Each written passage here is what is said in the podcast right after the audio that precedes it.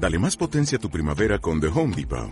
Obtén una potencia similar a la de la gasolina para podar, recortar y soplar con el sistema OnePlus de 18 voltios de Ryobi desde solo 89 dólares. Potencia para podar un tercio de un acre con una carga. Potencia para recortar el césped que dura hasta dos horas. Y fuerza de soplado de 110 millas por hora. Todo con una batería intercambiable. Llévate el sistema inalámbrico OnePlus de 18 voltios de Ryobi. Solo en The Home Depot. Haces más. Logras más.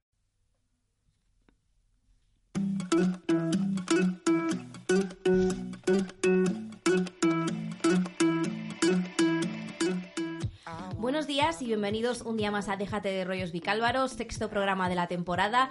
Y bueno, como siempre, pues venimos cargados de energía, de muchas cosas que contar. Y la verdad es que es un programa bastante variopinto, por decirlo de alguna forma. Y bueno, como siempre, vamos a presentar aquí a la mesa de colaboradores que tenemos aquí todos los viernes. Yo soy Laura, a mi izquierda está Cata. Bueno, los miércoles, perdón. a mi izquierda está Buenos Cata. días, chicos. ¿De qué nos vas a hablar hoy, Cata? Cuéntanos. Hoy voy a cambiar un poco el tema y voy a hablar de las exposiciones que hay en Madrid ahora, que la verdad es que me parecen muy interesantes y a ver si vosotros también os apetece venir conmigo o los oyentes les apetece ir a verlas. Así que Y a mi derecha tengo a Cookie y a Gloria. Cookie y Gloria, contarme. Buenos días chicos. Hola. Bueno, antes de nada pedir disculpas por mi voz, pero bueno, estoy malito, así que espero que no lo tengáis en cuenta. Hoy os traigo una sección un poco especial. Sigo un poquillo la dinámica de Cata de cambiar con, con lo habitual y espero que os gustará, después os cuento de qué va. Y nada, yo me ha encantado la presentación de Cookie y Gloria. Creo que podríamos hacer un grupo musical. Sí, es verdad, podéis ser rollo Aitana War, ¿no? Aitana Hoy War. vamos a hablar de Cookie música. Glow. Sí. Y bueno, vamos a comenzar hablando de Operación Triunfo, pero primero, como siempre, vamos a comenzar con música. Y hablando de Operación Triunfo, comenzamos con el hit de Aitana Ocaña, una de las grandes promesas de esta edición, con su chas y aparezco a tu lado.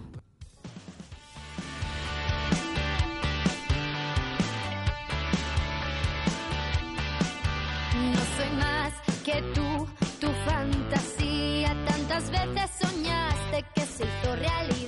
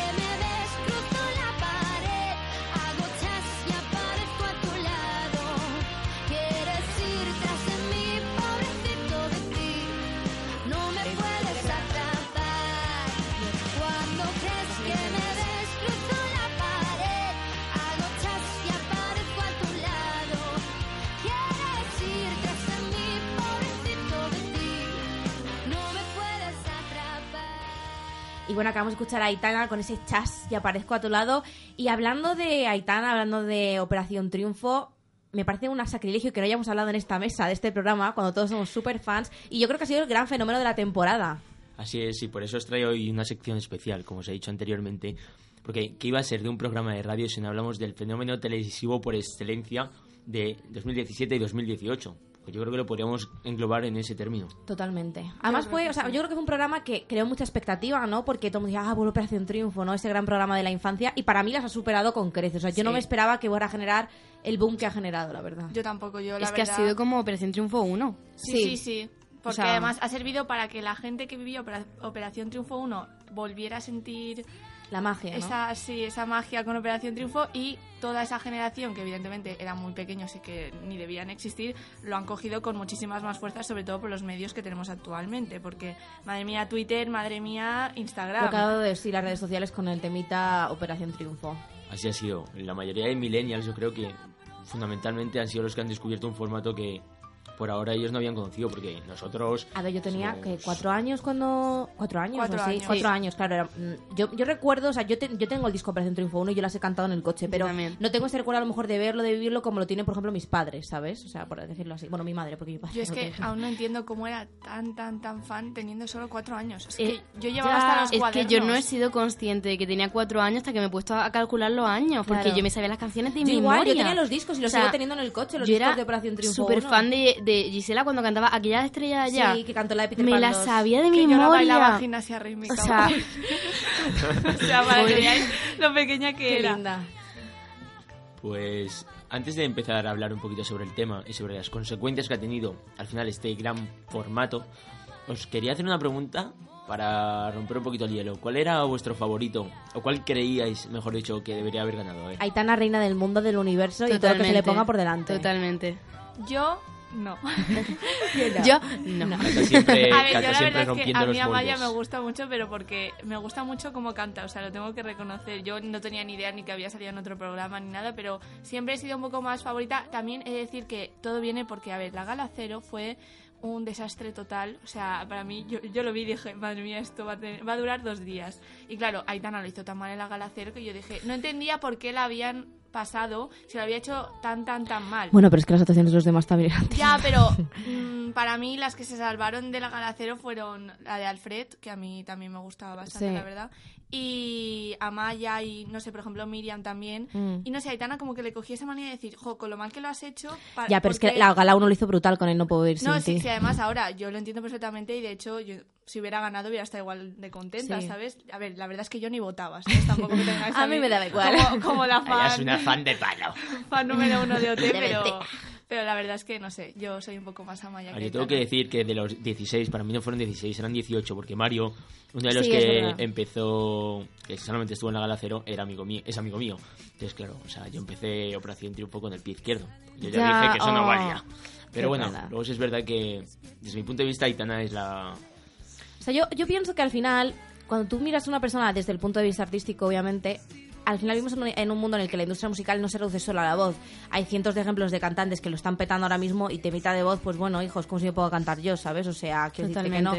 Mm, pero mm, creo que Aitana tiene algo muy positivo en el sentido en que ella eh, tiene mucha, digamos, madera de artista. Para mí ella tiene mucha luz, desprende ese duende, ángel, llámalo como quieras, que tiene la gente que canta, que te tiene que gustar y que te tiene que, que encantar. Y además ella es muy completa porque no solamente canta bien, también es, es una chica muy mona, es una chica que baila, que tal. Entonces yo creo que al final hay que ser realista y mirar el conjunto porque al final eso es lo que triunfa. Y decir que la imagen en el mundo de la música no vende, me parece ser un poco hipócrita y un poco absurdo, ¿no? O sea, No, no, sí. claro, o sea, esas fueron mis primeras impresiones, pero ya te digo que yo creo que la que más éxito va a tener de esta edición va a ser Aitana. Pero además es que es una persona que se adecua muy bien al momento y a la Exacto. situación, que no pasa tanto como Amaya, que Amaya es más de su rollo, pero es verdad que luego te canta unas canciones que te quedas loco, pero luego a la hora de su forma de ser y de su carácter no es tan, amolda- mm, tan amoldable, ¿se dice así? Sí. Eh, como puede ser Aitana, ¿no? O sea, al fin y al cabo Amaya es una persona que tiene cumple una serie de patrón que a lo mejor en la industria de la música pues eh, a al principio eres muy afable con ella pero luego ya dejas ¿Sabes a mí de cuál me- qué me ha pasado? Un poco. Yo he visto que Amaya siempre ha sido una, una chica que le han dado muchísimas canciones em, que, que le van, o sea, que han sido como muy temazos, ¿no? Pues canciones muy de venga, pues te damos un piano ahora para que te lo toques tú sola, Amaya? Amaya. Cantas tú sola en piano, cantas tal, que, o sea, que me parece bien porque ya lo puede le hacer. han puesto mucha- Pero eran, claro, eran canciones para mi gusto que eran como muy épicas. Un City of Stars, mm, la que cantó, o sea, cantó otra piano también. Entonces como que era todo como pr- prometía ser un numerazo, ¿sabes? Hostia, pues y para mi gusto eso- con Aitana muchas veces, eh, para mi gusto, no es un fallo de ellas, obviamente ellas no eligen las canciones, no es su culpa. He visto muy que eran canciones muy de sí, pero qué, ¿sabes? O sea, como canciones que dices, la escucho en la radio, pero no tiene nada, o sea, no, no me aporta, no es una canción con la que yo voy a emocionar al público. Y para mí Aitana despegó a partir de Procuro Olvidarte. Sí. Hizo Procuro Olvidarte y demostró que ella también puede hacer otro tipo de cosas, porque yo creo que estaba muy encasillada en yo En solamente sí, hago ay. canciones pop, pero hizo Procuro olvidarte y digo, hostia, esta chica puede cantarte un bolero y hacerlo de, mm, perdón, iba a decir un taco, muy bien.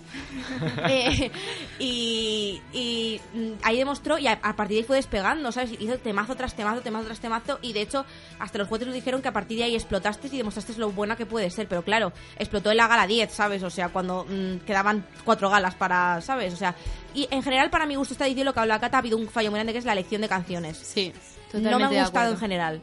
O sea, creo que han cogido canciones muy, Muy, antiguas, o- no can- muy escuchadas. Pero una, para mí fallo es, han cogido canciones antiguas que a mí no me molesta porque a mí me gusta mucho la música de los años 70, 80, etcétera, pero creo que no han sabido escoger los temas. Exactamente. Hay música muy buena de esa época, música que a lo mejor no está tan trillada en la radio, pero que pueden hacer versiones muy chulas y se han dedicado ya Claro. a lo seguro, a hacer la típica canción que la hemos escuchado en un programa de televisión 200 millones de veces y que cansa y aburre y para mi gusto ninguno, ningún, ah, eh, ningún concursante ha llegado a tener canciones, a lo mejor ha tenido una o dos que dijeras, ostras, esto es súper tú, A es ver. algo que tú defiendes y que lo clavas. Claro, yo con antiguo me refiero a rancio realmente, Sí. porque eran canciones que realmente, es que como tú dices, hay canciones de los años 80, 70, 60 que son una brutalidad y son una pasada. Y poner Charles y aparezco a tu lado, sinceramente, es una canción porque la canta Aitana y lo hace muy bien. Claro. Pero es una canción que mm, no tiene nada. O por ejemplo, pone a Demi Lovato y me ponen Instruction. Ponme otra canción de Demi Lovato que tiene canciones mucho más bonitas, que puede también moverse, etcétera, pero no me pongas la canción, que además es que cuando la propia Demi Lovato lo canta en directo es un mojón, ¿no? O sea, es un truño, Sí, porque sí, es sí. que, además ella lo dice, que es que no le gusta cantar esa canción en directo porque dice que dice, yo creo que es una canción que no es para cantar en directo, que es para un disco. Claro. Entonces, para mi gusto en general, a todos, o sea, por favor, ¿quién le puso el requetón lento a Cepeda y a Juan Antonio? Eso fue un trauma para Laura. momentos. Escúchame, puede que sea, o sea, puede ser el mejor momento televisivo de la historia, ¿vale? Porque yo lo que me reí esa noche no estaba escrito, pero es que no- eso no, eso no Era iba por muy ningún absurdo, lado. era no muy iba Bueno, por hablando, ningún lado. hemos he preguntado cuál era vuestro concursante favorito. Ahora vamos a ver la actuación favorita. No tiene por qué ser del concursante que, claro. que hayáis dicho, pero bueno, a ver, empezamos con Gloria. Yo, Issues, de Aitana, a mí me encantó esa actuación. O sea, a mí esa me encantó porque ahí, no sé, no sé por qué en realidad, no es una actuación que tenga mucho, pero a mí me gustó muchísimo como lo hizo. Porque Y se tenía- muy... Sí, ella- era muy visual muy- y, y la canción como la cantaba, no sé, a mí me gustó mucho y fue de- también de los principios de Aitana, o sea, Sí. no era como fue el Procuro Olvidarte, que esa sí que fue bestial, pero fue una canción que a mí, no sé, me pareció súper entretenida y, no sé, me gustó mucho, la verdad. Yo tengo que decir, el Procuro Olvidarte, porque a mí Procuro Olvidarte... Bueno, es que me emocioné muchísimo. Sí, yo- bueno, es que nos tenías que ver, porque hay una anécdota que nosotros vimos eh, la gala esa eh, cuando estábamos en Budapest, que estábamos eh, de viaje. Y no veíamos, no conseguíamos ver Operación Triunfo. Bueno, hubo una crisis eh, en lo que fue el piso, básicamente, y al final conseguimos verlo, pero yo me emocioné mucho, me pareció que fue una canción con mucha verdad y me gustó un montón. Eh, y luego, también quiero poner, eh, decir eh, la de Amaya de Shake It Out, porque... Yo iba Bueno, a decir esta, ¿cómo es, no? es la canción Claro, de... claro. Amaya lo petó. Esa Además, a mí me encantó porque para mí Florence and the Machine es un grupo brutal, que para mí Shakira es un temazo que... O sea, ella lo hizo muy bien, pero me pareció un acierto por decir, jolly, vamos a poner una canción que es una canción que es increíble, que la gente no conoce y que va a generar mucho boom porque no la tienes nada oída en la radio, ¿sabes? A mí Sí. me pareció un acierto esa canción.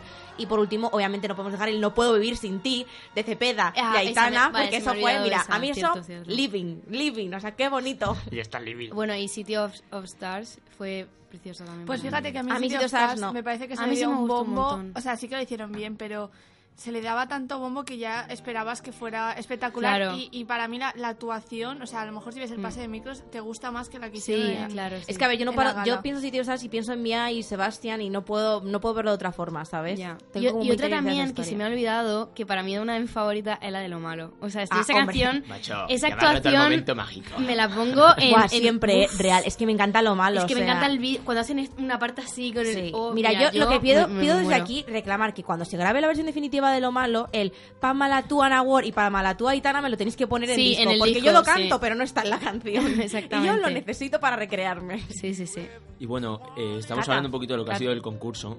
Es verdad, Cata. ¿Y No, ya he dicho que yo iba a decir la de Shake It Out, o sea, a mí esa me encantó, la verdad. Sí, ¿no? Sí, sí. A ver, lo malo también soy muy fan. Si no fuera un poco por Ana Guerra, que no es muy de mis favoritas, pero no, también, Lo hizo también. muy bien también. Bueno, hemos hablado un poquito de lo que fue el concurso y ahora vamos a ver la repercusión que ha tenido en los medios, porque la prensa rosa se está forrando a partir de estos nuevos artistas que han crecido después de este formato.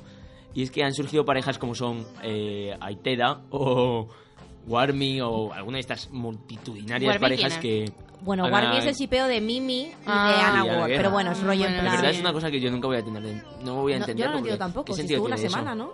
Claro, Es que yo. yo tampoco. A mí es que Mimi no me acuerdo de ella, la verdad. No. Yo tampoco. Nunca, nunca, no me, no- La nunca- pobre, Nunca pero, entendí mm, por qué entró, la verdad. Me parecía que De Mimi solo la me acuerdo lo de lo de Rafa Méndez. Ah, sí, es verdad. Que hubo mucha coña. Mimi, fuera de esta clase. Eres un. Eres, ¿Cómo era? Eres un. ¿Cómo era? Pero es que me encanta. Estorbo para mi vista. Pero es que les pusieron una vez una coreografía a Sí, bailar a las chicas, que era todo el rato en Mimi, fuera de mi clase y tal. Y claro, yo me, me paraba de reírme, es maravilloso bueno. eso. Sí, era muy bueno. No, yo la verdad es que Mimi lo siento mucho, pero yo creo que va a tener que vivir con que se la va a recordar más por, Por fama que por Operación. Triunfo, Ay, que por. Eurovisión, perdón, que por Operación Triunfo. Es que además es como, o sea, porque a ver, ¿sabes cómo presento Triunfo? Que hay como un grupo que son los eternos triunfitos y luego para mi gusto es la otra mitad de esta edición que son los que, ah, pero que tú estuviste en Operación Sí. Triunfo. Sí, pero también sí, podemos sí. hablar de eso, ¿eh? Porque para mí hubo mm, algunos que no se tendrían que haber ido tan pronto. Yo- Raúl, siempre Raúl. te recordaremos. Laura ya me conoce. Bueno, entre las actuaciones que más me gustan, voy a destacar una de Raúl, que fue Emilio Reasons, que es que... Y la sea, de... eh, Increíble. ah, ¿Cómo se llama esta canción? Em, Every Breath You Take, sí. que hizo cuando eh, fue nominado, la hizo súper bien también. También, que sí. yo- la verdad que a era un artista. A mí el tema de que Cepeda se salvara tantas veces no lo Es voy a yo- yo- a mí me tira mucho Cepeda, eh, yo lo siento. Yo no. Pero que con Raúl se tenía que haber ido con Cepeda. Cepeda ¿eh? pasaba que luego lo hacía en la gala como una puta mierda. Es ¿eh? que me o sea, mucha de- de- rabia. lo siento mucho, pero es que desafinaba. Porque es que los pases, de, los pases de micros lo hacía increíble y Sí. todo el mundo se emocionaba y en plan decían, ¡buah, Cepeda, increíble! Y luego llegaba a la gala y, Y era como, los gallos. pero Cepeda, ¿que por, qué, ¿por qué haces dos pases de micros de puta madre y la cantas súper bien, perdón? es que parecía dos personas diferentes completamente. Yo no lo entendía, no sé si Mm. era el miedo escénico o qué. Mm. Bueno, pues ahora, ¿qué opináis de la primera de estas parejas que al final nos hemos puesto a hablar de Mimi sin Sí, sí, mucho sí, sentido sin porque no quería darle mucho protagonismo, pero Almaya y Aiteda. de Aitana y de Cepeda. ¿Qué A ver, yo-? Yo creo que se aman en se secreto. aman en secreto Sí. real. O sea, me encanta cantar en plan de yo me contengo. No, a ver, a mí siempre es una pareja que me ha gustado mucho porque los dos son de mis favoritos y yo, desde lo que hemos visto, a ver, al final el tema es que como los hemos visto 24 horas tampoco había nada que esconder, ¿sabes? O sea, entonces yo siempre he visto que para mi gusto había una complicidad que para mi gusto iba más allá de la amistad, porque yo Totalmente. tengo amigos y ¿qué quieres que te diga, chica? O sea, yo no sé qué amigos tendrás tú, Pero, pero, el, lunes, el lunes pasado, cuando cantaron otra vez No puedo vivir sin ti, Ya, fue un momento eh, madre mía, las cámaras en la cara, el primer plano, eh, ese plano de los dos mirándose con los ojos brillosos. Que se equivocó. Vamos. No, dijo, equivocó. dijo te cuero. Iba a Te decir te- cuero. yo te quiero y dijo Sí, yo te cuero de lo sí, dijo, nervioso yo que te estaba. quiero, vamos. o sea, Te quiero Y él fue muy bonito Sí. cuando ella pues traspasó lo que era como el, el El- umbralcito que tenían y le abrazó. O sea, yo creo que entre ellos ahí hay tema. Vamos, ya os lo digo yo. Aquí hay tema, pero vamos, como diría Enrique Pastor. A ver, la verdad es que como yo no soy tan fan ni, la- ni les he visto tanto Ya. 24 horas, no me lo creo tanto, pero bueno. Yo sí me he visto mucho 24 horas y sobre todo, o sea, yo hubo un punto en el que pensé, a Cepeda le gusta a ella, pero a ella no. Pero cuando se fue Cepeda, hubo mucho cambio en Aitana, porque ella lo pasó muy mal y además mm, nunca se me olvidará el momento que hubo con los Javis, porque Javier Ambrosi y Javier Calvo, las grandes estrellas de Operación Triunfo, por cierto, mm, Paquita Salas, os estamos esperando, pero eh, dijo Javier Ambrosi, a ti lo que te pasa, ya estaba llorando, es que tú estás confundida y tienes sentimientos encontrados con dos personas en tu vida y hasta que no salgas de aquí tú no vas a poder hacer absolutamente nada. Y ella asintió. Entonces, para mi gusto, ella se dio cuenta de que le gustaba, pero está ese tema de que él tiene 28 años, ella tiene 18, hay una diferencia de edad muy grande. Está el Vicente, ¿sabes? Que Pobre Vicente, que no piensa mierda ahí. no, no. Vicente. Vicente, lo siento mucho. Pero... Y por cierto, ¿qué opináis de la declaración de Cepeda? Porque Vale, ha por Instagram. mucho- es que eso es lo que de- quería decir. Que eso fue. Eso no es una amistad. Vamos a ver. Tú no le pones a una amiga lo que le puso Cepeda a Aitana. Mm. O sea, porque es que eso era en plan. ¿Cómo dijo algo? Eh, no me. Cuando, porque cuando actuó. Con, no, cuando, cuando contigo no finjo. no o no fijo, o- pero Mm. dijo muchas palabras que ahí que digo, mm, eso no es apoyo, eso es una declaración. Pero es tan innecesaria esa foto. Ya, pero yo te Sí, una cosa. sí. Yo creo que él Yo se lo creo que dijo está- a ella antes, ¿eh? Sí. Yo, yo, o sea, yo pienso que él le debió hablar con ella. O sea, vamos a ver, tampoco, o sea, es lo que pasa? Que como ya no sabemos lo que hay ahí y no lo vemos, tampoco podemos opinar. Pero yo creo que él intenta sacar también partido de todo esto. Te digo yo ¿eh? que Porque si de verdad tal, se lo hubiera hecho a ella y se acabó. No poner la Sí. foto en Instagram con ese pedazo de texto, sabiendo que su- el novio lo va a ver, que lo va a ver Mm. toda España. A ver, hay que destacar No sé. que también antes de que saliese Aitana, entre el novio y Cepeda había un pique importante. Buah. Es Bueno. que el Vicente ha dicho unas cosas. Bueno, el- Bueno, yo es que eso no me he enterado. Vi- tanto, la hubo un mucho drama porque Vicente empezó a poner, uno estoy diciendo que, eh, que veía a Aitana como una actriz con Cepeda. O sea, como diciendo que, que lo estaba todo actuando. Y luego él lo borró, pero claro, estamos en el mundo de Twitter, en el que todo el mundo está por encima de ti y te hace capturas de pantalla y todas esas cosas. Con que recogen hasta cuando mm, se les deja el grifo abierto unas 24 horas, no te quiere decir lo atenta que está la Sí. gente. O sea, a ver, fue raro porque además después de, lo- de que Cepeda pusiera todo el tal, se les vio a Cepeda y Aitana juntos ellos dos que se fueron a comer en Madrid, etcétera. Entonces, y luego también, por ejemplo, ella a raíz de lo que ha pasado con Cepeda, luego no ha vuelto a hablar de Vicente, además, ni ha vuelto a hacer ninguna mención a Vicente. Hicieron los dos una mención a la vez a Vicente diciendo que por favor pedían respeto para Vicente, porque la gente se estaba sobrando mucho. Entonces, desde mi punto de vista, estos van a acabar liados, pero vamos, como que sale eso por las mañanas, así os lo digo. Yo creo que no, pero porque espero que Aitana no caiga en. Bueno, pues desde aquí hacemos una porra. Laura dice que se lían. que sí. Yo dice que se también. lían. Gloria también, yo digo que acabarán siendo novios. Y Cata ahora mismo me odia dice con que, su mirada "Aitana, dice huye". que no. Hay una cosa de la que no hemos hablado. Yo tengo mm, a un. Bueno, yo soy fan de una persona de Operación Triunfo que no ha tenido el suficiente protagonismo para mí, pero yo estoy enamorada de esa persona. ¿Sabéis quién es Sam, el bailarín? Joder, tía, me Estoy- encanta. Estoy súper enamorada de ese hombre, de verdad. Sí. O ¿Es sea, el primo de Raúl, puede ser? Sí. Bueno, no sé de quién es primo, pero mm, vamos. mm, de lo dije. Puede ser primo de mía. quien tú quieras, hijo. Exactamente, o sea, madre mía, qué señor. Bueno, ya está, ya podemos hablar de otro tema. Y luego hablando de Almaya, a ver, Almaya yo creo que ha sido como la, la pareja en plan por excelencia. Y para mi gusto, Almaya Ahí ha vendido teatro. más. Para mí ha vendido más la pareja en sí Que ellos. que ellos. O sea, para mi gusto, mira, yo te digo que Alfred no llega a estar con Amaya y Alfred se lo habían cargado ya hace tiempo. Es que yo soy, no soy nada fan de Alfred, yo estaba deseando que se pirara. Porque él no lo ha hecho bien hasta el final, final. O sea, para mí era un tío que... que, mm, Pero, y me decís que tiene más talento Cepeda que Alfred. No. No, para nada, no. para No, a nada. ver, no. pero yo creo que A mí Alfred me gusta tiene talento ¿eh? A mí no en me sí gusta mismo. O sea, nada. por ejemplo, en un concurso como Operación Triunfo, cantando canciones de otros, Alfred no vale. No. Pero porque tiene, tiene un carisma tan propio que no sabe reflejarlo en canciones que no sean escritas por él. A mí lo que me falla de Alfred es no su talento, porque que tiene talento chico, nadie lo discute, no su personalidad. Me parece una persona muy, muy prepotente, perdón. Sí. Ha demostrado muchas veces con comentarios como un poco despectivos hacia las canciones, sobre todo... Era, ha hablado mucho como de la perspectiva de yo soy músico, yo ya Sí, sé. eso lo ha dejado muy yo, claro, ¿eh? mm, Madre No vengo mía. aquí a aprender, como de yo ya me vengo todo aprendido de casa, ¿sabes? Entonces yo creo que tampoco puedes ir con esa actitud porque parece que estás mandando un mensaje de yo soy más que los demás, o yo sé más que los demás. Y, Y yo lo- creo que eso, es- además, sobre todo las críticas del jurado, cada vez que le nominaban era como con una cara de "Mm, yo sé que no me merezco estar aquí, me da Sí. igual, O ¿sabes? sea, era una persona que por los poros echaba, mm, vamos, super, es que una Ego. persona súper creída y ego, vamos. Y a luego la propaganda que se ha hecho a sí mismo Buah, dentro de la brutal. academia ha sido, vamos, que ni Coca-Cola, o sea, es que vamos. Sí, sí, sí. Además, todo a ver cuándo saco mi disco, cuando no sé qué, Eh, porque las mi disco, mi Tengo disco. mi 23 próximo disco- canciones. Total, madre mía. Como asumiendo mucho de que él iba a salir ya con un, e- con un éxito y con tal, que puede ser que sí, que yo no te niego, pero yo creo que siempre hay que ir con un poquito de humildad, por humildad por delante, porque en esta vida nadie te garantiza nada y al final siempre es mucho más agradecido una persona que no da nada por sentado que la persona que se piensa que ya lo tiene todo hecho por ser quien es. Y para mi gusto, mm, a Maya le va a dar la patada en... No, no, mm, no, no, no. Yo creo que sí. Alfred le va a dar la patada a Maya. Yo creo que no. Yo, creo creo que que, sí. no. A que tú piensas como yo, que a Maya le va a dar la Segunda patada. porra del programa. Yo ¿Quién creo, opináis? yo opino que Alfred, eh, a él le interesa la relación que tiene con Amaya, porque Amaya es mucho más querida por el público de lo que es Alfred y de lo que va a ser Alfred nunca. Entonces, ¿qué pasa? Que él está exprimiendo esa relación hasta que... María siente desde cabina. María es que él siente. está expresan- exprimiendo esa relación hasta que no pueda más. Y él, por eso, eh, siempre intenta quedar también con Amaya. Amaya, te quiero. Todas las declaraciones esas que no vienen a cuento en todo momento. Pues la del último Eh, día eso, eh, él es un tío mm, que es un queda bien. Intenta quedar bien, intenta vender lo que a él le interesa. ¿Qué pasa? Que a, a- a- Amaya realmente es un medio para, para ello. Que no digo que no la, que no Sí, la quiera sí. ni nada, pero es un medio. Y cuando él vea que tiene a un montón de tías detrás, porque las tiene, no sé cómo, pero las tiene, en plan, y vea que puede ¡Hala, conseguir para ti, Alfred! a una, a una chica que tenga mm, o más prestigio o sea más conocida o lo que sea o lo que dé la gana a este hombre, a Maya le va a dar la patada porque Amaya está súper enamorada de él. Amaya es una persona súper inocente que no tiene maldad ninguna. Por Pues lo- fíjate, yo no lo Yo veo no. tan Tan así. inocente. Mira, yo te digo, o A sea, ver, yo inocente mí no, pero Maya- pava es A ver, como a, sola. yo a Maya no la veo inocente, la veo una persona que tiene pues una personalidad a mejor más infantil, más tal, que oye, que eso es A Maya no a fantástica. dejar, pero mi opinión es esta. Yo Alfred sí que creo que está muy pillado por Amaya.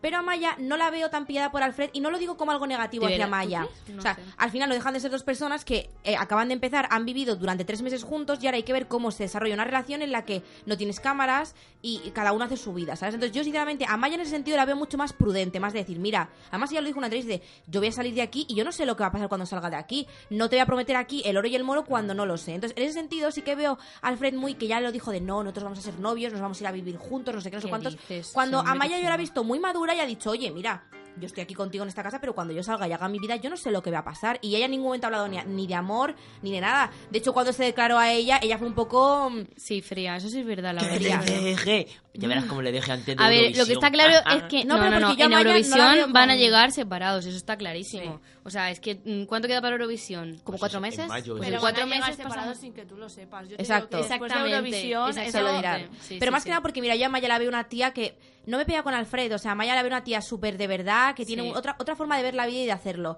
Y sinceramente la veo una chica muy madura, Y que ella... Alfred es muy superficial. Claro, yo la veo muy- una chica sinceramente muy madura para su edad y que ella sabe muy bien lo que quiere, aunque pueda que parezca Sí, un poco pava, ella sabe lo que quiere. Y ella siempre ha sido muy prudente y nunca ha hablado de Alfred diciendo es el amor de mi vida ni nada. No, siempre ha dicho, somos dos personas que nos hemos encontrado aquí, ha surgido la química entre nosotros, yo no estoy enamorada de él y no sé lo que va a pasar cuando yo salga, ¿sabes? Y Alfred para mi gusto sí que dices tú que va un poco por el tiempo de porque ha dado muchas declaraciones diciendo de no, Amaya y Alfred. O sea, Alfred solamente habla de Amaya para que nos aclararemos. Yo todavía no he visto una declaración de Alfred hablando de su música y de él. Solo habla de por Amaya. Él lo sabe. O Es que sea, yo- realmente sí, lo que ha vendido de los dos es la relación que tienen. Se vio un poco en la final, que- porque buah, yo estaba A ver, deseando que Miriam sí. quedara tercera, porque... Me, pareció muy bien que se quedara Claro, y, y yo, vamos, daba por sentado que iba a ser Alfred, y Yo de repente... En cierto modo me dio Bueno, y el cabreo de Alfred en la, en la, en la gala fiesta, que son un montón, cuando salió lo malo para que cantaran In a City of Stars. Ah, yo eso no lo sabía. Ah, eso no lo A he ver, visto. hicieron una, o sea, se supone que hicieron los Pero temas eso de la no fue gala. sin sí, sí, cámaras sí, o no, algo no, no, así. eso fue que hicieron los temas de la gala. Entonces, era la gala de fiesta para despedirote Ah, y claro, decidieron sí. sentar. Entonces dijeron, vale, pues vamos a hacer una encuesta en Twitter entre lo malo y City of Stars. y Ah, la que salga se claro, canta. sí, lo de este ¿Qué pasa? sí. Salió lo malo, pues con un 60 y 80, cas- no, 70 y pico de diferencia. Y Alfred en el último momento se le vio muy picado porque no había podido cantar el City of Stars y fue, paró Pesado. todo el programa y dijo que él quería cantar con Sí, Amaya, sí, no es sé qué, verdad, porque la verdad. quería, no sé qué, no sé cuántos. Que para mi gusto me parece un poco de chico. eh, aprende dónde estás, estás en un programa de televisión. Si quieres cantar con Amaya City of Stars, te vas tú al piano de tu casa y cantas con Amaya City of Stars. Pero A mí eso me pareció una le- falta de le- y, y le veo muy, eso le veo artificial en el sentido de no pega esto, estamos a las 2 de la mañana, la gente se quiere ir a dormir, o sea, es como que él se sentía como muy de, ostras, no me han dejado tener mi gran momento sobre el escenario de cantar con Es que Amaya hubo gente que no cantó ninguna, ¿sabes? Claro. Cantó las grupales y se acabó. Bueno, es Y que no te voy a dar mi opinión de mm, eso. Tiene una, forma de ser que es de acaparador. Es muy acaparador de la que, atención. no sé Igual que, por ejemplo, a, a- por ejemplo, yo los vi a Amaya y Aitana, me parecen las dos muy en el sentido porque no las veo nada acaparadoras de la fama. No, las veo no, chicas súper naturales y muy humildes que siempre es como no buscan el protagonismo. Y sin embargo, por ejemplo, yo a Ana Guerra y a Alfred les veo por el palo, que a mí Ana Guerra me cae bien, ¿eh? Pero les veo muy el palo de me encanta llamar la atención. Y a y lo hago también. todo muy exagerado y muy... No, yo a Miriam no. Yo la Es que veo un poco la antagonista de todo, ¿sabes? Sí. Porque la veo como una chica que realmente ella no es del, de, queda- de caer bien a la gente y Mm. tampoco es una persona que intente caer bien. Entonces eso se la ha vuelto Al un Sí. poco a la, a la contra. Al principio no era odio, No, pero yo- la gente no la quería. No, pero yo creo que el tema de Miriam fue que, vamos a ver, ella por lo que ha contado de su vida es una chica muy madura, tiene 21 años, eh, vive sola con su novio, etcétera. Entonces yo la veo que a lo mejor eh, la- eh, se veía en un plan en el que no llegaba a lo mejor a empastar con nadie. Y claro, es muy duro yo creo verte en un grupo en el que todo el mundo tiene amigos muy amigos, en el que todo el mundo se siente muy piña y tú estás ahí con un poco de, ostras, yo no encajo bien con nadie. Pero ¿por qué no encaja? Porque era la única que decía las cosas. Ya. Escúchame, al principio, que si uno no lava los platos, que si el otro hace otra cosa. Y yo creo que era la Yo única que le me daba sentía igual. muy identificada A mí- con Miriam, Sí. sinceramente. A mí eso es lo O que sea, me parecía, que era en plan de, por ejemplo, estaban por, a mí lo que me falló fue que había por un grupo, el grupo de Roy, Cepeda, Itana, Maya, Alfred, Ana Guerra, que eran como muy tal, y luego estaba el otro grupo. Entonces, a mí lo que me fallaba muchas veces del otro grupo, sobre todo en plan de gente tipo mm, Raúl a veces, Nerea, Agoney, era que muchas veces criticaban a la gente por detrás, pero ninguno tenía el valor para ir y decírselo. Y me acuerdo que una vez eh, Agoney hizo un comentario de Cepeda y fue Miriam la única que fue y dijo, oye, si tienes un problema con Cepeda, ve y Díselo. O sea, no estés aquí delante de todo el mundo poniéndole verde cuando el chico no está, ¿sabes? Entonces, para mí es el fallo. Pero yo ya te digo que para mi gusto el tema de Alfred y de Ana Guerra, sobre todo de Alfred, bueno, y Ana Guerra también porque me hace una exagerada increíble, es que les encanta tener la cámara encima y les encanta en plan Sí, dar momentos muy televisivos. Entonces, eso al final es muy difícil hacerlo con naturalidad y que parezca que no te lo estás currando. ¿Y por qué gustan para mi gusto Aitana y Amaya? Porque las dos son dos chicas muy naturales que han dado sus momentos porque son así. ¿Sabes? Y sin trampa ni cartón, ¿sabes? Y por eso a la gente le gusta, porque a la gente lo que le mola es la naturalidad. Y luego el- lo que dice Cookie con, con Miriam, o sea, es verdad que la gente se ha cebado muchísimo con A mí me ella. da mucha pena, ¿eh? Y yo veo a gente en el programa que era más bicho malo que Miriam y era gente muy, muy retorcida, como es Mirella, que a mí esa chavala me Buah, parece Mireia- que tiene una detrás de oscuridad y de cosas Real, negras. real. Mireia me parece- En plan, a mí esa Mira, tía- hizo unos comentarios de Alfred y de Amaya que yo me quedé un poco flipando. Pero vamos, o sea, ya te digo, a mí Mireia, yo vi un comentario que hizo algo de como de la habitación con Alfred y Amaya, etcétera, que fue un poco de... mm, Sí, de que no si hagas comentarios, tal, te que están sí. grabando, lo está viendo los padres de esta Es que gente. esa No, a lo mejor chavala- a ellas no les apetece, Sí, mm, ¿sabes? Esa La- chavala ha tenido un montón de comentarios. Esa chavala es como si no hubiera estado, pero los comentarios que ha tenido ha sido mm, muy ruin Perlitas. y... Sí. Mm. Las perlitas que ha tirado Armani. Vamos. Y bueno, Cookie, cuéntanos Bueno, más. pues por ahora poquita cosa. No sé si sabréis que van a hacer un como una especie de documental sobre los primeros días de los finalistas fuera de la casa y que Ay, no Televisión sabía. Española lo emitirá en septiembre justo antes, supuestamente la semana anterior a que empiece la nueva edición de Operación Triunfo Bueno, esa ya no la 2018. Ya. Es que a mí esta necesidad de darle tanto bombo Ya, a mí- ver, a mí- es comercial, ya la, está ya la- claro. la han liado, porque haciendo una al año siguiente ya... No, a ver, yo creo que. eh, O sea, el, el formato gusta. El tema no es tanto el formato, sino la gente que elijan. Entonces, el problema que hay es que. ¿Sabes lo que pasa? Que cuando tú ya has visto que un programa tiene tanto éxito. Y tú ya has visto cómo la gente actúa para tener éxito, hay mucha gente que dice, vale, ya voy yo con la idea preparada de cómo tengo que ser para que la gente me vote. Y lo bueno de OT es que como ellos no tenían experiencia previa de ningún formato parecido, ni sabían en plan la fórmula del éxito, por decirlo así, eran muy ellos, ¿sabes? Entonces ahora llega una nueva generación que al final hay mucha gente que dice, mira, Aitana ha tenido mucho éxito, pues yo voy del rollo de Aitana. O Amaya ha tenido mucho éxito con el rollo de, ay, soy muy inocente, pues yo también voy a ser súper inocente, ¿sabes? A ver, es que yo, por ejemplo, si tú me das a elegir entre la primera primera edición de OT y la de ahora, yo elijo la primera, pero os voy a ser sincera, porque me creo más la primera en el sentido que a lo mejor yo tenía cuatro años y hay muchas cosas que no me daba cuenta y me las creía y con que cantaran una canción feliz, pues yo era feliz también, ¿sabes? y ahora como que veo que también se busca mucho El mm, espectáculo. El darle el bombo, porque no me digáis que las Sí. canciones no estaban elegidas totalmente para crear shipeos, para la de Procura Olvidarte, a mí me encanta esa actuación, pero fue justo después de que se fuera Cepeda. Sí. City of Stars la pusieron antes de que se, su- de, de que se supiera que estaban juntos Amaya y Alfred. Y Sí, así, en verdad todo está Sí, muy... todo está muy dirigido a, a lo, a lo que el espectador quería ver, por decirlo así. Bueno, Y ponemos fin a esta, a esta sección que yo creo que es de mis secciones la que más Este éxito ha tenido. Me pensaré lo de cambiar Sí. un poquito la dinámica. Sí, sí. Pues bueno, Cookie, muchísimas gracias. Como veis, somos todos aquí muy fans de OT. Y bueno, ya comentaremos más cosas de lo que nos vayamos enterando. Los conciertos y eso. Y bueno, vamos a seguir con música. Y con música seguimos con Sam Smith, que por cierto va a venir este mayo a tocar en España. Cata y yo ya tenemos nuestras entradas. Y vamos a escucharle con este No Peace.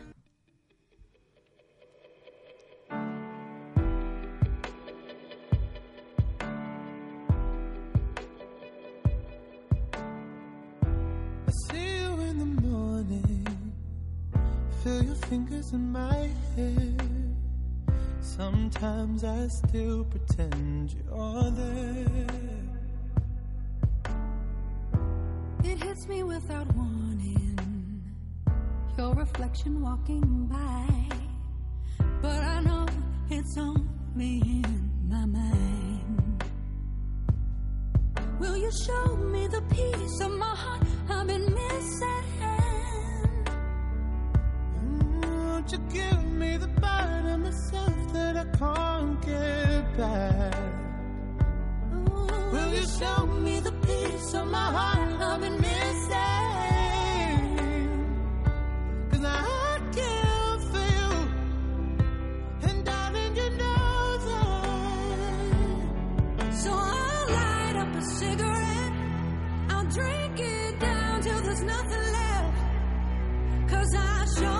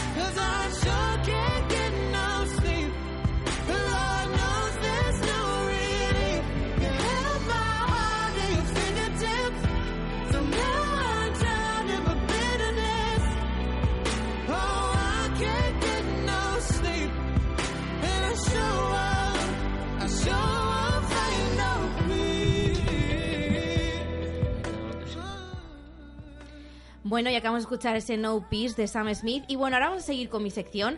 Y bueno, yo hoy os traigo como, como una, una variante un poco de mi sección. Y es que quería hablaros un poco sobre em, cómo han evolucionado las adaptaciones literarias eh, al cine y sobre todo con el género de, la literatura juvenil.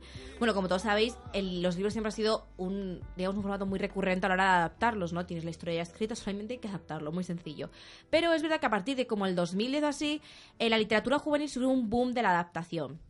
Quiero decir que el primer, la primera gran saga juvenil que se adaptó, que fue un boom, fue Crepúsculo.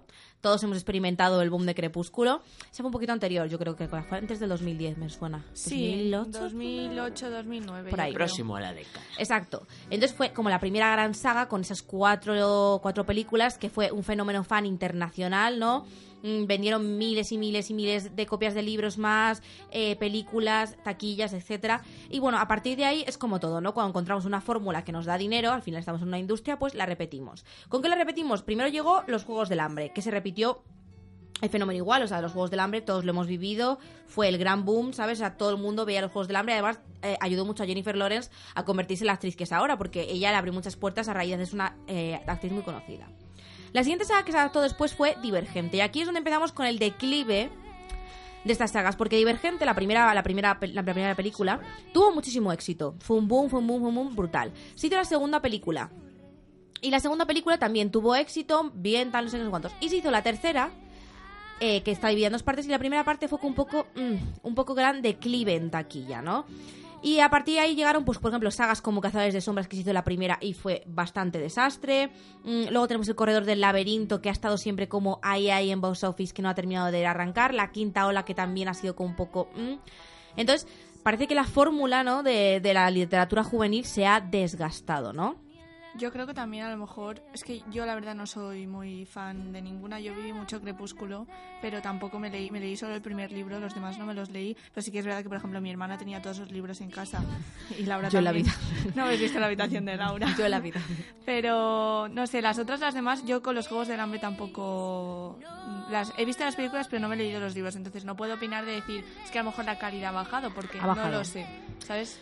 Pero, ¿Ha bajado cinematográficamente? cinematográficamente. o- O sea, mi, mi, mi opinión es esta, veréis. Hay cosas en esta vida que se llaman libros porque son libros y cosas que se llaman películas. Y no tenemos por qué a veces mezclar las churras con las merinas. En este sentido, lo que quiero decir es que son conceptos diferentes y obviamente la densidad y, y la forma de contar una historia de forma literaria no es la misma en el cine. Como hablamos de cine, el cine es una, básicamente una economía del lenguaje. Tenemos que contar muy poco, en, mucho en muy poco tiempo. ¿Qué pasa? Una historia literaria no está penteada de esa perspectiva. Tú tienes las páginas que a ti te den la real gana para escribir y desarrollar a los personajes. ¿Qué ocurre? Los que nos hemos leído, hemos a lo mejor pasado 600 páginas con una historia, entendemos la verosimilitud de las acciones, de los personajes, pero luego llegan a la pantalla y para mi gusto el fallo es que parten de la idea de que la gente que lo va a ver es fan. Entonces tú como fan entiendes muchas cosas que la gente que no se ha leído el libro no lo entiende. Entonces, si tú planteas la película de esa forma, la gente que no lo haya visto, incluso yo como fan, ¿por qué yo tengo que volver al libro? Es decir, yo estoy disfrutando de una cosa diferente y quiero que me cuentes lo mismo, pero de forma visual. Entonces, yo he ido muchas veces con gente al cine que no ha leído el libro y dice, mira, no me acabo de enterar de lo que ha pasado o no entiendo muy bien por qué esta persona ha hecho esto y es porque, claro, porque no te has leído el libro y al final es como, no tendría que ser así. La película y el libro son dos cosas independientes, no tienen que retroalimentarse, por decirlo así. Tú tienes que ser capaz de leerte el libro y entenderlo desde la perspectiva del libro habiendo visto la película y viceversa, ¿sabes? Entonces, para mí ese es el gran fallo. Y luego, obviamente que también hay, hay cada, cada cutrez que han hecho con las películas que yo lo siento muchísimo. Se han pasado el libro, pues no te voy a decir por dónde. O sea, mm, yo entiendo que al, ser una adaptación, la adaptación no se basa simplemente en reproducir literalmente lo que está ocurriendo en la película. O sea, en el libro, perdón. Pero yo creo que también tiene que haber un cierto punto de fide- de ser fidedigno, por lo menos en la espina dorsal de la historia, más que nada porque eso es lo que, lo que hace que la historia sea lo que es. Y para mí, por ejemplo, en las películas de Cazadores de Sombras, es que metieron una cantidad de personajes, de cambios, de tal que decían, es que, ¿qué estoy viendo? O sea, es una historia totalmente diferente que no lo mejora, lo empeora, que es el problema. A ver, yo creo que al final cualquier adaptación nunca va a estar a la altura del libro, pero porque tú lees el libro y al final tu imaginación también te hace ver más allá de lo que estás leyendo. Tú una película, y más si antes te has leído el libro, eh, hay cosas que a lo mejor a ti te han sorprendido, que a ti te han gustado, te han transmitido algo a la hora de imaginarte lo que te, te narra la historia, que si a ti te faltan luego en la película, te ha- hay momentos en los que Ya. empiezas a cojear. Y si te cogea el argumento principal ya, pff, apaga y vámonos. Entonces ya no tiene nada Bueno, que hacer. una que no es tan fantástica, pero también es adaptación, es Tres metros sobre el cielo. Yo es que eso... Hubo un boom, yo no me leí, o sea, he visto las películas, pero A mí no me gusta leí- Federico Moche, me parece un poquito... A mí no me gusta eh, Mario bien Casas, me parece el peor actor de toda España. ya, real. Pero Que quiero me decir que también hay muchísimas más adaptaciones Mm. que han tenido mucho éxito, pero a lo mejor la gente que se ha leído el libro porque Tres metros sobre el cielo tuvo muchísimo éxito como Sí. para plantearse hacer una tercera parte que no había ni libro Ya, escrito total. de Sí. esa parte. Pero claro, ahí está el dilema. A mí mi fallo es que verás, cuando se habla de películas que son de temática juvenil, para mi gusto siempre se tiende a invertir menos tiempo tanto en guion como en dirección como en cast. Entonces siempre se plantea como una película de, bueno, esto está ya hecho, ¿sabes? Mm, Voy a tener las legiones de fans que van a ir a ver la película y a mí me da mucha rabia porque yo me he leído muchos libros que, a pesar de que, o sea, la literatura juvenil se llama joven adulta, es decir, no es una literatura teenager, por decirlo así. Son historias en las que normalmente los personajes suelen ser pues, de 20, 25 años, etcétera, y obviamente tienes un punto más juvenil en el sentido de que son adolescentes, obviamente mm, la madurez que tengo yo no la tiene una persona, o sea, la que tengo la que tiene una madurez una persona de 40 no la tengo yo, obviamente por una cuestión de que yo no he vivido lo que ha vivido esa persona, pero para mi gusto en esas películas se extraen mucho momentos muy críticos, momentos de, de reflexión en el que se habla de temas muy contundentes que se eliminan. Entonces, es como que me dejan solamente la paja, ¿sabes? Me dejan un poco la, superficialidad de la historia, ¿sabes? Y no se centran a lo mejor en tramas eh, más profundas o en intentar entender digamos un poco las subtramas de los personajes y al final se queda una cosa muy plana y muy pues para niños, ¿sabes? Como muy sin más. Y no se dan cuenta de que la mayoría de gente, o sea, hay mucha gente adulta que de este tipo de libros, o sea, yo he leído muchas encuestas y muchísima gente de 30, 35 años que lee literatura de adulto Juvenil, juvenil. sí. Entonces, claro, si tú con 30 años vas al cine y te ponen aquí al- a, una, a una niña de 15 años retrasada, ay, es que estoy enamorada, no sé qué, no sé cuántos, dices, pues qué coñazo, ¿sabes? No voy a ver yo esto. Mira, un ejemplo muy claro que está ahora en los cines es, por ejemplo, quizás no es no era literatura juvenil, pero el 50 sombras, ahora cómo se llama la tercera. No tengo Eh, ni 50 idea. sobras liberadas, algo así. Eso. ¿es? 50 Liberadas. O sea, yo, por ejemplo, solamente fui a ver la primera. Uy, qué horror. Yo vi la porque el libro me lo había leído y el libro sí que era el típico libro que tú a lo mejor cierras los ojos y que sí que te imaginas una historia un poco más más continua y más tal. Sin embargo, ves la película y la esencia, que al final la esencia de ese libro es erotismo totalmente, porque es que el libro Bueno, es... erotismo, madre ver, mía. yo no erotismo, he visto tío. peores escenas de sexo grabadas en mi vida. No, pero o me sea, refiero yo es al que libro. me daban ganas de cortarme las venas reales. el libro, madre porque luego mía. ves la película, partiendo de que la película parece que está hecha de un libro totalmente distinto, porque es que el eje central de la película no tiene nada que ver con el del libro. Luego tampoco creo que fuese un buen proceso de casting ni nada. Y yo, por ejemplo, es un claro ejemplo de que es una adaptación totalmente fallida. Sin embargo, ha tenido éxito. que Pero, ¿y tienen tanta culpa las empresas o las productoras? Porque al fin y al cabo todos salen y van a ver la película. Quiero decir, yo vi la primera de 50 sombras de Grey y no volví a verla. De hecho, me arrepentí de pagar. No, a mí no me parece que sea. No sé, o sea, vamos a ver. El problema que tiene para mi gusto el tema, por ejemplo, de 50 Sombras de Grey es que es una franquicia que da mucho morbo, ¿no? Porque es como, ah, 50 Sombras de Grey, sexo, ¿sabes? Que parece que vivimos todavía en las cuevas, ¿sabes? Y hablar de sexo es como que nos pone a todos muy nerviosos, Total. chico. Pues, ¿sabes? O sea, como si lo tuviera cada uno, alcanzamos, a un clic lo tienes, ¿sabes? Si te pone, te gusta tanto, ¿no? Pero para mí es una película que es que no tiene. O sea, para empezar, es una trama súper machista. Mm, que representa o sea- unos valores sobre la mujer que de verdad yo está, o sea, a mí me dan ganas de pegarle dos bofetadas que a la a chavala. me esta y parece chica, que- espabila un poco en Claro. la vida, ¿qué te pasa? Que me parece que hay muchas formas de hacer una trama erótica, ¿no? Sin poner a la mujer de... mm, De objeto de total. objeto. Hay Es que es el- películas es que que, son lo que más no es normal es que el argumento sea así. un millonario que tiene el poder de hacer lo que quiera Y que encima es una persona controladora, manipuladora y que ya no le deja hacer nada. Y encima es una película en la que te, te intentan colar como que ella es una tía muy feminista y con mucho Sí, carácter sí, y eso no se lo cree bueno. nadie. O sea, la tía hace lo que él quiere. A mí 50 de sombras de Grey lo siento muchísimo, pero es que esa película me parece Pero además me parece un mensaje que- súper perjudicial porque hay muchas chicas jovencitas que lo van a ver, ¿sabes? Como el Sí. ideal de película romántica. Y me parece muy, perjudi- o sea, muy perjudicial que este tipo de personas vean este tipo de relaciones como a lo que quiera aspirar en mi relación de pareja. Porque no es una relación de pareja sana. Son es relaciones muy tóxicas, son tóxicas y de abusivas. control y, exacto y abusivas sabes o sea y además o sea horrible horrible porque yo no he visto yo no he visto la, la- la- no he visto las las, estas, las películas en plan las que Yo quedan solo vi una y la vi por internet porque yo, yo he visto dije, la- no yo he leído las críticas esto, porque es que a pero- mí las críticas esto me hacen mucha gracia porque la gente es muy ocurrente y escribe cosas muy divertidas yo os lo digo si queréis pasaros por Film Affinity porque de verdad hay gente que de verdad debería de trabajar en algún sitio así porque muy ocurrentes y lo que habla la gente es que por ejemplo en esta última película lo que yo he leído es que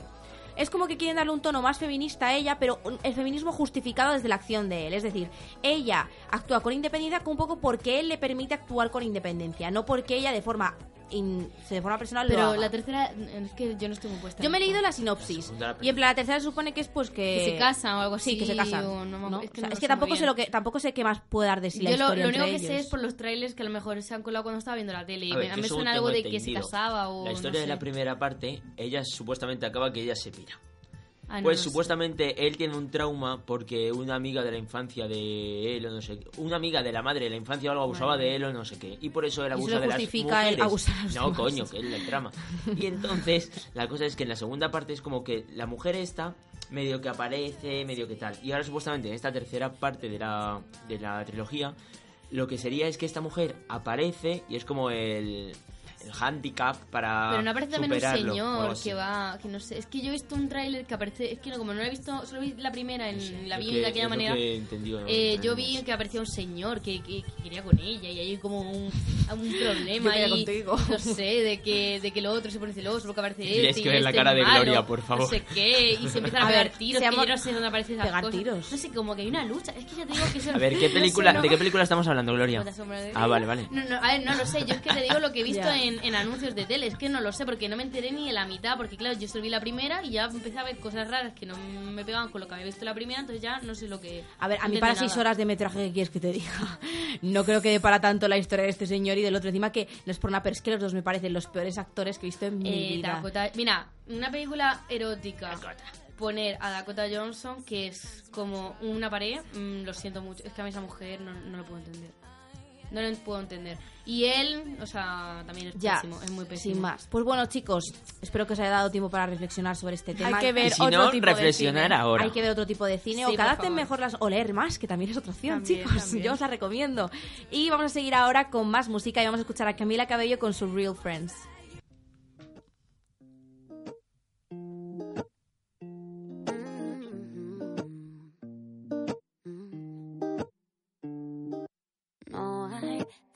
Think I'll stay in tonight. Skip the conversations and the oh, I'm fine. No, I no stranger to surprise. This paper town has let me down too many times. Why do I even try? Give me a reason why. I thought that I could trust you, never mind. Switching sides, where do I draw the line? I guess I'm too naive to read the signs. I'm just looking for some real friends. All they ever do is let me down. Every time I let somebody in, then I find out what they're all about. I'm just looking for some real friends. Wonder where they're all hiding out. I'm just looking for some real friends. Gotta get up out of this town.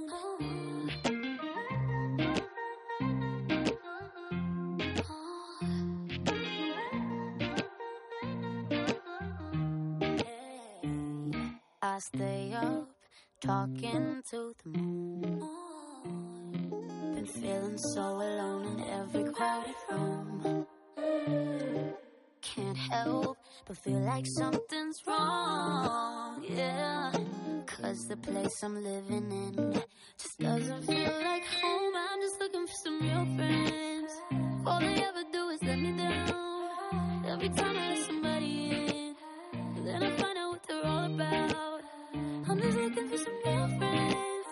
Wonder where they're all hiding out. I'm just looking for some real friends. Gotta get up out of this town.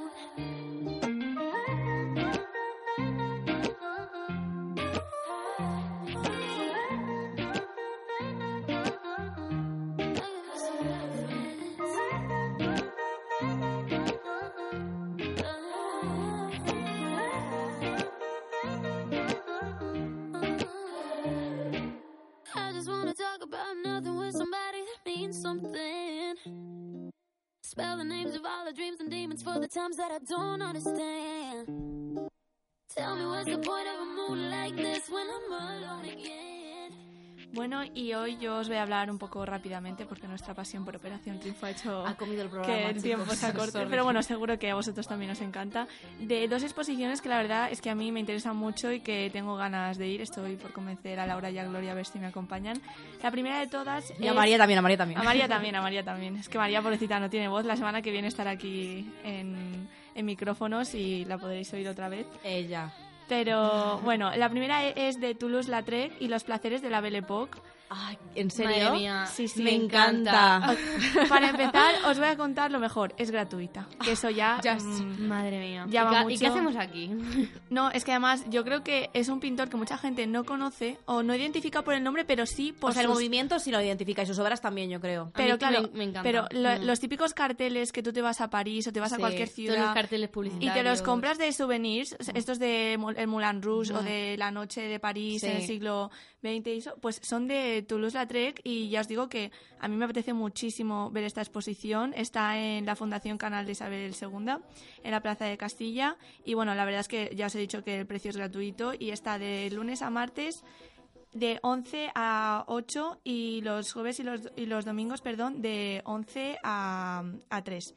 Y la verdad es que mm, yo creo que es interesante porque además, por ejemplo, yo tampoco sabía que se le representaba en la película de Moulin Rouge. En Moulin Rouge, bueno, no sé si la habéis Sí, es visto. que yo no he visto Moulin Laura no la ha visto. Pues en la, en la película de Moulin Rouge está representado como el personaje que es un poco más bajito, que es como el que crea toda la historia. y es- pues no sé, creo que no se le llama así o tampoco se le hace referencia No, por no ser se un pintor, llama- pero está mm, inspirado Sí, como en que ese... es- hace un- una simbiosis, ¿no? Entre... Sí, y también en la película de Woody Allen en Medianoche en París, que no sé si Ah, sí, visto, en que también sale Picasso, pues en ese en esa reunión que sale Mm. un poco, pues también está ahí. La verdad es que yo, cuando queráis podemos ir. Se trata de una exposición con 33 carteles y que viene del Museo de Isseles en Bélgica, que la verdad es que yo no lo sé pronunciar muy Bueno, bien. perdonadnos, por favor. Pero No bueno, nada. que nos ha prestado estas obras y que yo creo que hay que aprovechar y hay que ir a verlas, que Pues tenemos sí. hasta el 6 de mayo. O sea, tiempo tenemos, no hay Tiempo excusa. tenemos justo antes de exámenes, chicas.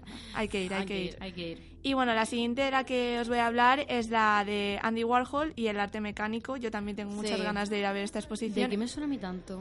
Pues otro... Andy Warhol. Sí, Andy Warhol es, eh, mm, estuvo en el Estudio 54 en Nueva York y forma parte de un poco del arte pop en el movimiento de Nueva York en los años 20. Eh, la- eh, los retratos de Marilyn, de colores Ah, y las claro, de Campbell. Claro, Mm. los, los retratos pop. Sí, claro, exacto. Sí, sí, digo, es que este Exactamente. hombre Él me fue, es el padre del pop art que se Exacto. creó en Nueva York. Él empezó en 1949 en Vogue o en Harper's Bazaar como dibujante publicitario Sí.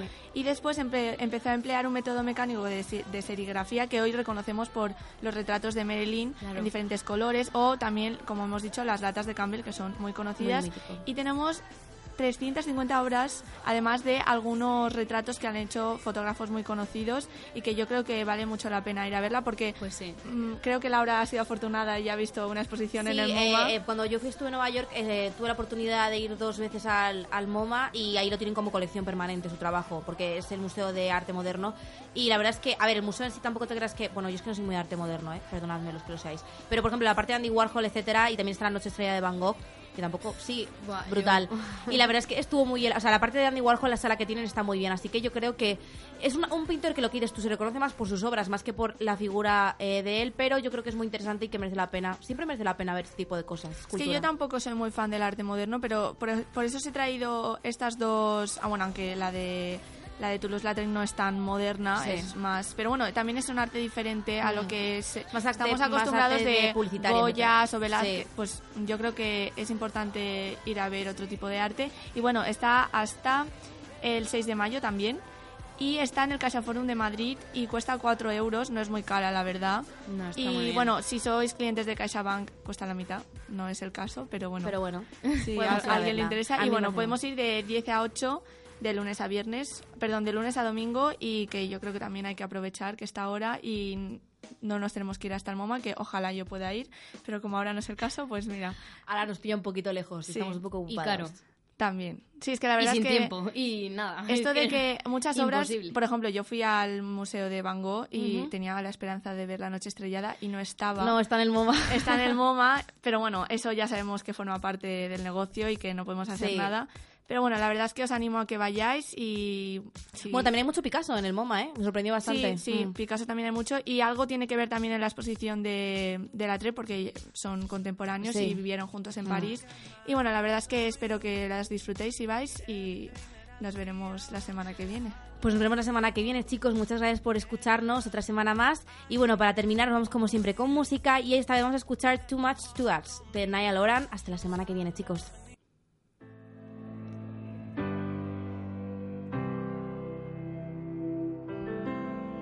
Waiting here for someone. Only yesterday we were on the run. You smiled back at me, and your face lit up the sun. Now I'm waiting here for someone. And oh, this rough? Why is it only you I'm thinking of? My shadows dancing without you for the first time. My heart is open. You walk right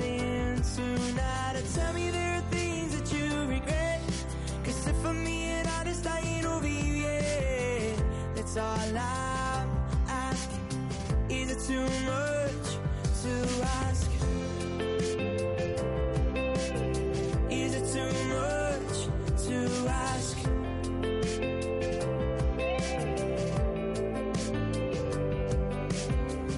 Someone's moving outside. The lights come on down the drive.